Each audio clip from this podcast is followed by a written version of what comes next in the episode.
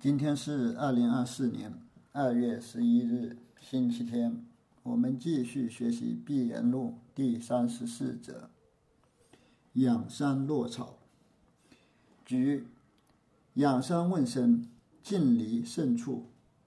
天下人一般也要问过：阴风吹火，不可不作长城。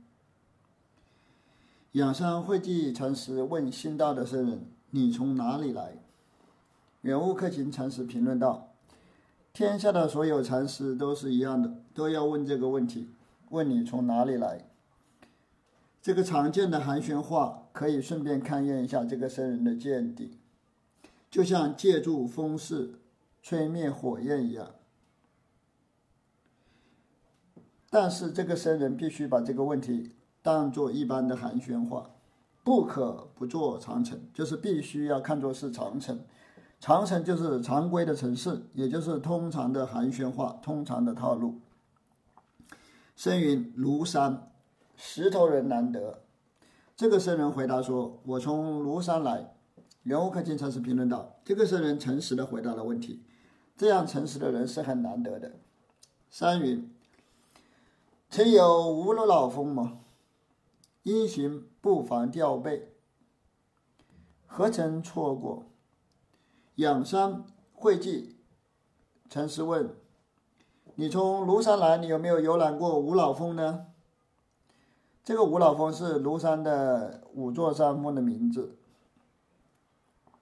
他就是说：“你从庐山来，你应该游览过五老峰啊。”圆悟克勤禅师评论道：“不妨趁着走路的时候甩动胳膊，也就是仰山会稽禅师在借助寒暄来勘验。”继续借借助寒暄来勘验这个僧人的见地，一点也不想错过这个勘验的机会。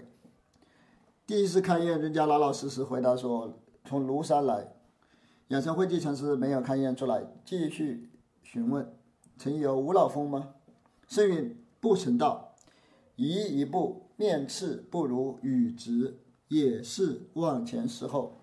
这个僧人回答说：我没有去过五老峰。圆悟克勤禅师说：“这个僧人向前移了一步，移一步。与其红着脸装模作样，不如实话实说。他老老实实承认自己没有去过五老峰，也就是承认自己没有开悟。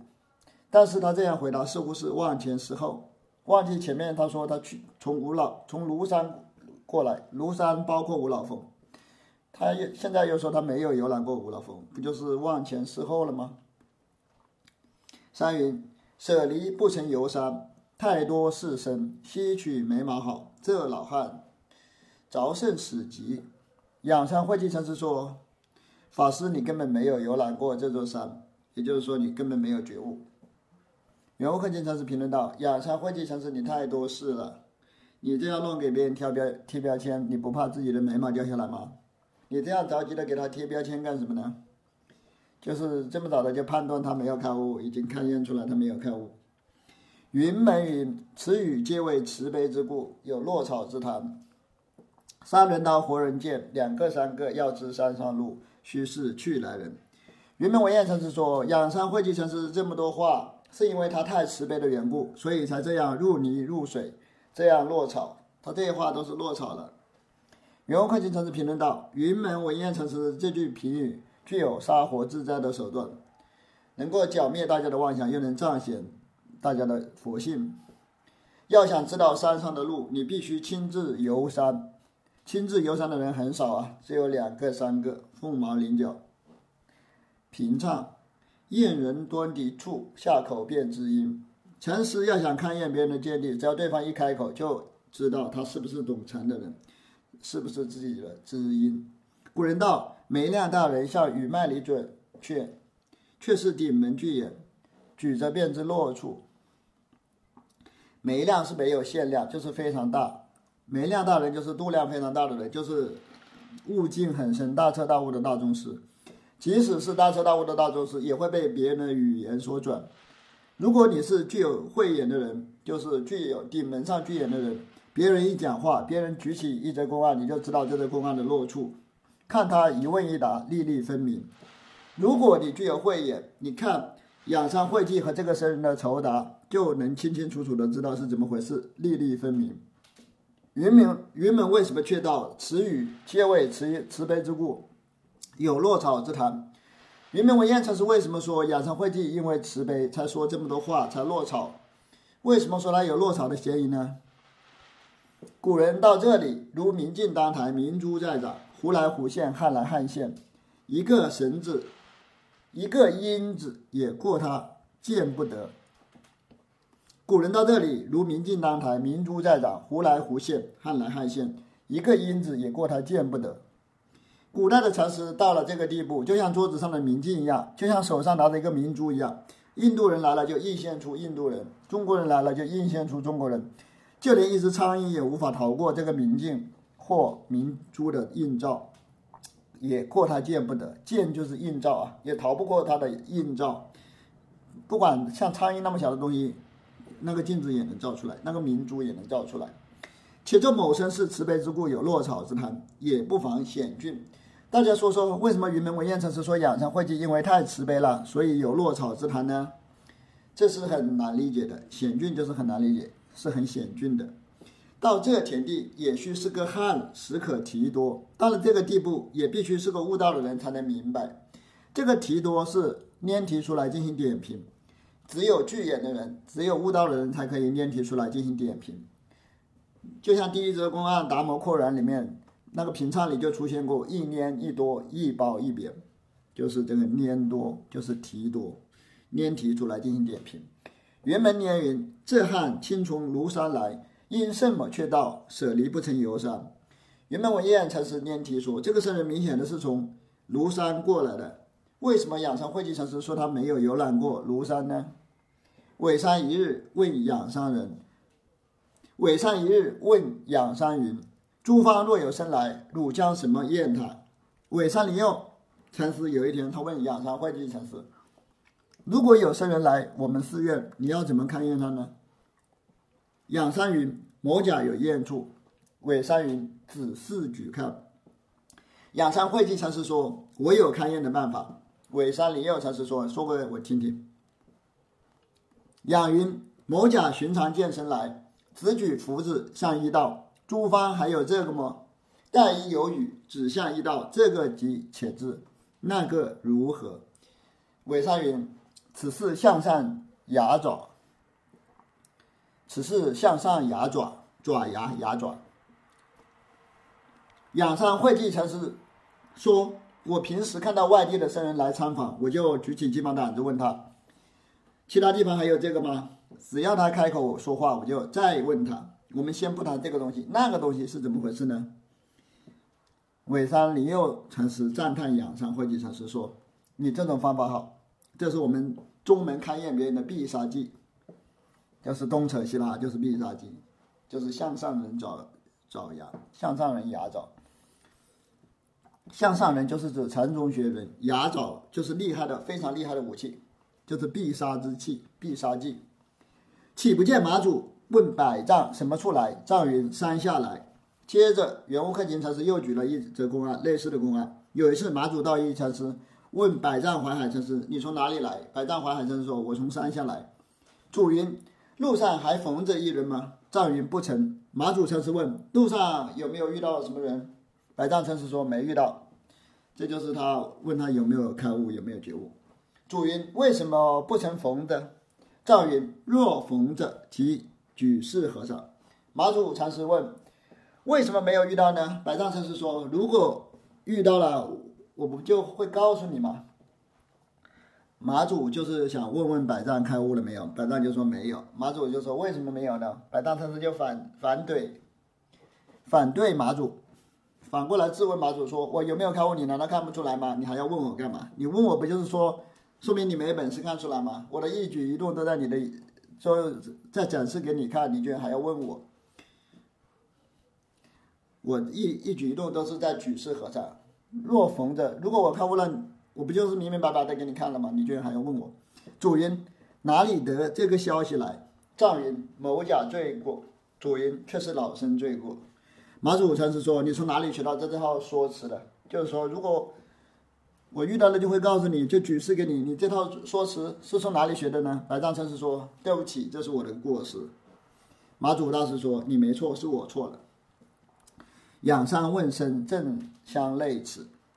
在本则公案中，养伤会稽和僧人的对话跟马祖勘验百丈的套路是一样的。养伤会稽问他有没有去游览过五五老峰，他说他没有游览过。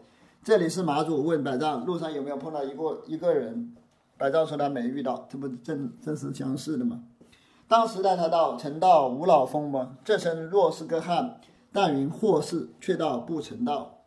当时养山会稽问你有没有去过五老峰的时候，这个僧人如果是个汉子的话，就会说。你这样问是个灾难，是个祸事，但是他没有这么说。他说我没有去过五老峰。这身极不作家，养山何不据力而行？免见后面许多葛藤，却云舍离不曾游山。这个圣人既然不是行家里手，既然不懂得机锋，仰山会稽为什么不按照规矩行事呢？为什么不打他几棒子呢？为什么还要接着扯扯葛藤，说你没有游览过这座山呢？所以云门道，此语皆为慈悲之故，有落草之谈。因此，云门文彦禅师说，仰山会稽因为太慈悲，所以扯了那么多废话，他其实落草了。若是出草之谈，则不那么。如果想要不落草，想要出草，落草的反义词就是出草，那就不会这么说话了。宋出草入草，水解寻讨？就是说，出草和入草，谁能分得清楚呢？出草入草的着语是头上慢慢，脚下慢慢，半开半合。他也那么，我也那么。游客情，他的意思是出草就是直上云霄，头上慢慢；入草就是脚踏大地，脚下慢慢。其实都是一样的，都是被草淹没了。出草和入草都是落草啊，都是半开半合，都不完全。许诺测试你也是这样，我也是这样，我也是不究竟，你也不究竟，都是半开半合的。出草和入草都是一样的，其实学解谁解寻讨，谁能分辨得清楚出草和入草呢？顶门具一只眼，舍离不解寻讨。圆悟克勤禅师说：“学道禅师，你虽然顶门上长了一只眼，你也不知道如何分辨出草和入草。白云重重，千重百杂，头上安头。五老峰上白云重重。”圆悟克勤评论道：“学道禅师，你在五老峰上还添加了许多雨白云，这正是头上安头的行为。”红日搞搞，破眼瞎，举眼即错。红红的太阳非常明亮，意思就是说，虽然白云重重，但是还能看到耀眼的太阳。觉悟者的境界还是彰显出来了。永克勤评论道：“太阳刺破了重重的云朵，学道禅师的眼睛已经瞎了。只要你抬眼抬眼去看太阳，就已经错过了，就是错的。左顾无暇，瞎汉一钱无事，呃，做许多伎俩，做什么？”向左看看，没根本没有时间，也就是说没有闲暇去往左看。这个暇是日字旁，有的版本是王字旁，白玉无瑕的瑕。根据后面的懒赞和尚的故事，这里应该是日字旁的暇，应该是没有时间，没有闲暇，而不是没有瑕疵啊。原物克勤评论道：“雪豆禅师，你这个瞎汉依旧没有任何事情，你在这里左顾右盼干什么呢？”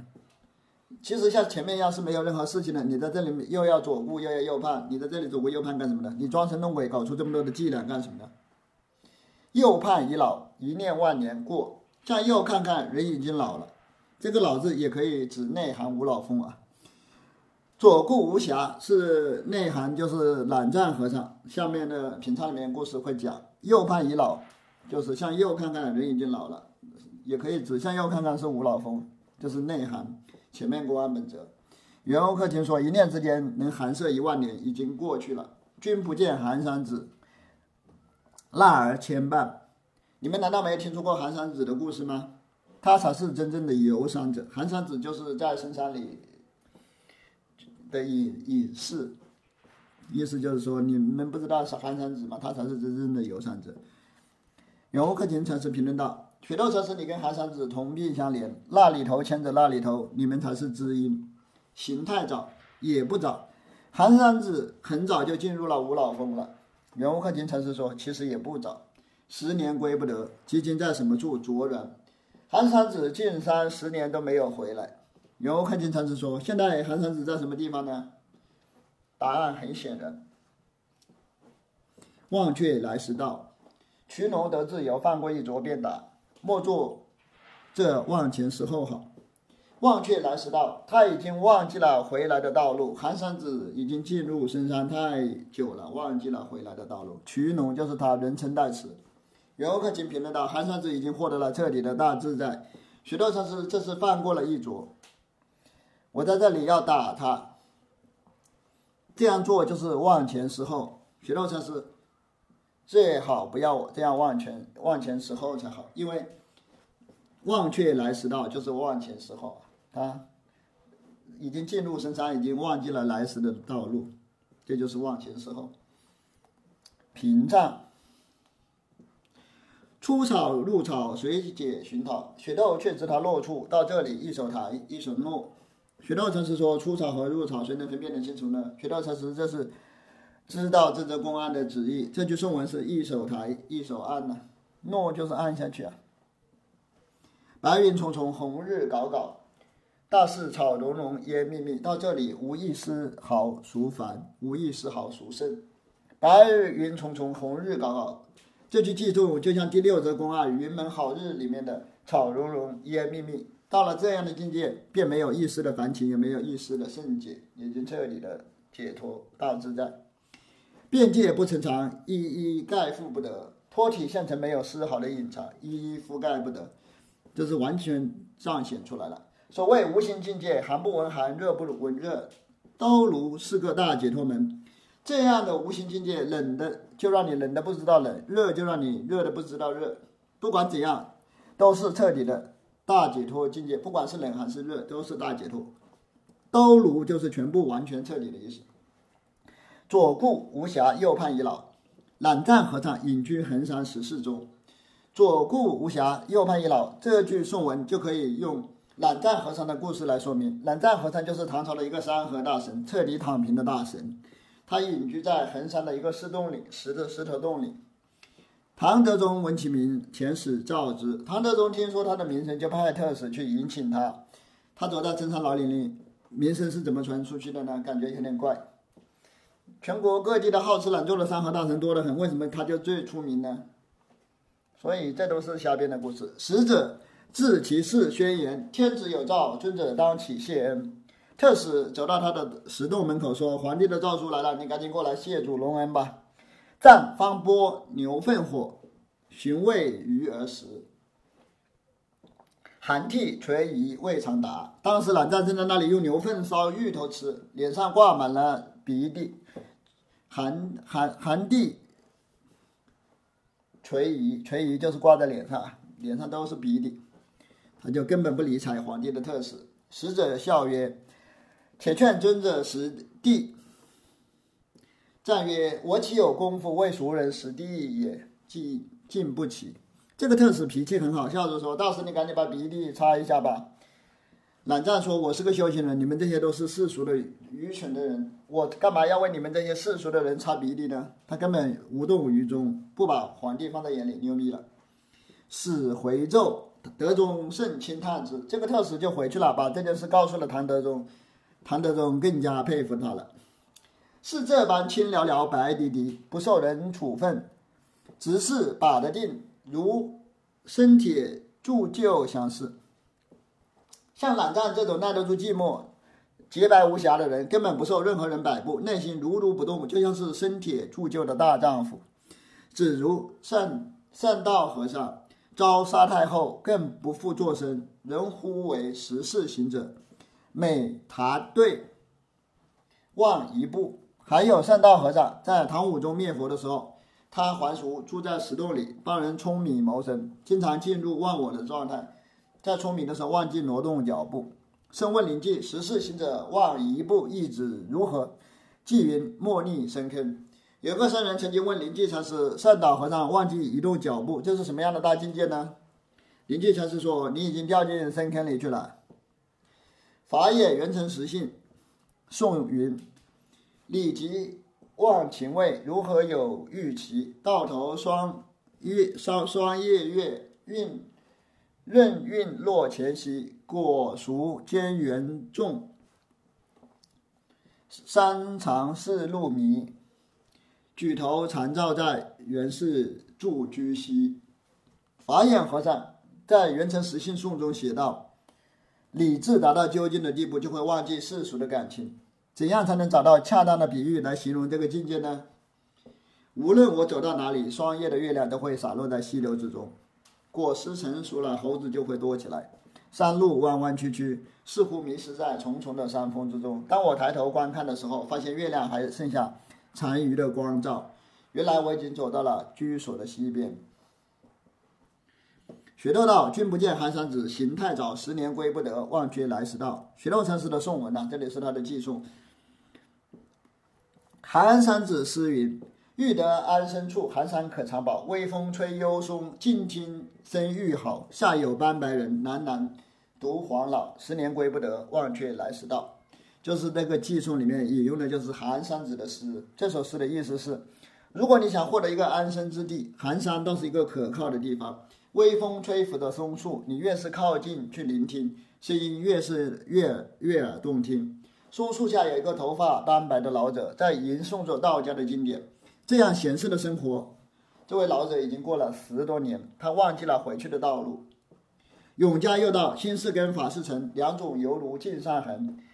横构尽时光实现，心法双旺性极真。接着，圆悟克勤又引用永嘉大师《正道歌》里面的话，说明不除妄想、不求真的道理。就是说，烦恼即是菩提，你不需要特地去消除烦恼，也没有必要特地去追求开悟。心法双旺性极真，这句话也出现在第九则赵州四门中啊。这里圆悟克勤是重复引用这句这这句话。到这里，如痴似悟，方见此公案。只有达到了心悟俱忘的境界，才能获得这种如痴如醉的境界，才能明白这则公案的旨意。若不到这田地，只在语言中走，有甚了日？如果你们没有获得这样的境界，天天在语言里打转，这样根本没有出头的日子。何年何月何日才能获得解脱呢？有甚了日？就是还有什么了期呢？